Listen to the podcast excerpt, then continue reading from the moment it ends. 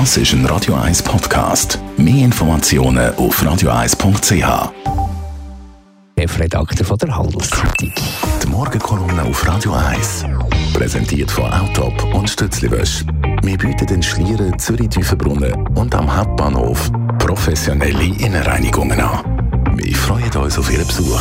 Guten Morgen, Stefan. Schönen guten Morgen, Marco. Bis gestern hat ja der Missbrauchsgipfel angedauert in Rom mit dem Abschluss einem Auftritt vom Papst. Du als äh, einer, der noch viele Steuern zahlt. Was ist deine Einschätzung?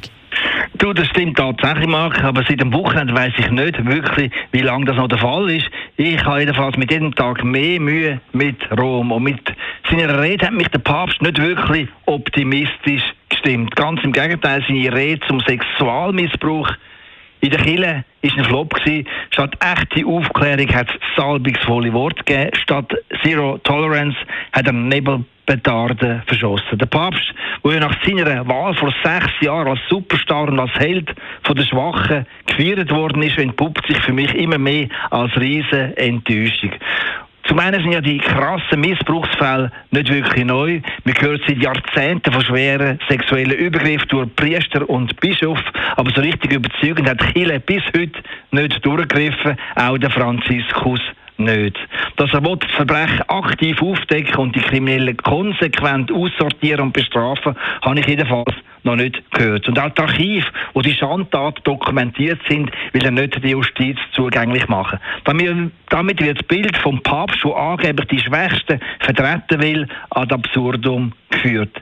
Es gibt aber noch einen zweiten aktuellen Fall, der mich ebenso ärgert, nämlich sein Verhalten im Drama von Venezuela. Da ist bekanntlich ein Machtkampf im Gang, und zwar zwischen dem Maduro, der sein Land komplett ruiniert hat, und dem Hoffnungsträger, dem Juan Guaido. Auch in diesem Konflikt hat der Papst nie deutsch und deutlich Partei bezogen, und zwar gegen den Maduro, wo sein Volk in die Verarmung und in die Flucht getrieben hat. Und auch da frage ich mich, wie beim Sexskandal, wo bitte ist der viel gelobte Kämpfer für die Schwachen auf dieser Welt geblieben? Gerade im Fall von Venezuela müssen doch das menschenverachtende Regime von Maduro als total unchristlich am Pranger stellen und den Guaido schleunigst als rechtmäßiger Präsident anerkennen. Wer aber in derart gravierenden Fällen bei Sexualmissbrauch im Vatikan und beim Machtmissbrauch in Venezuela nur laviert, der muss sich nicht wundern, wenn er seine moralische Autorität verliert und in die Bedeutungslosigkeit versinkt. Stefan Barmettler, Chefredakteur von der Handelszeitung, seine Kolumne zum Nachlesen auf radio1.ch. Die Morgenkolumne auf Radio 1.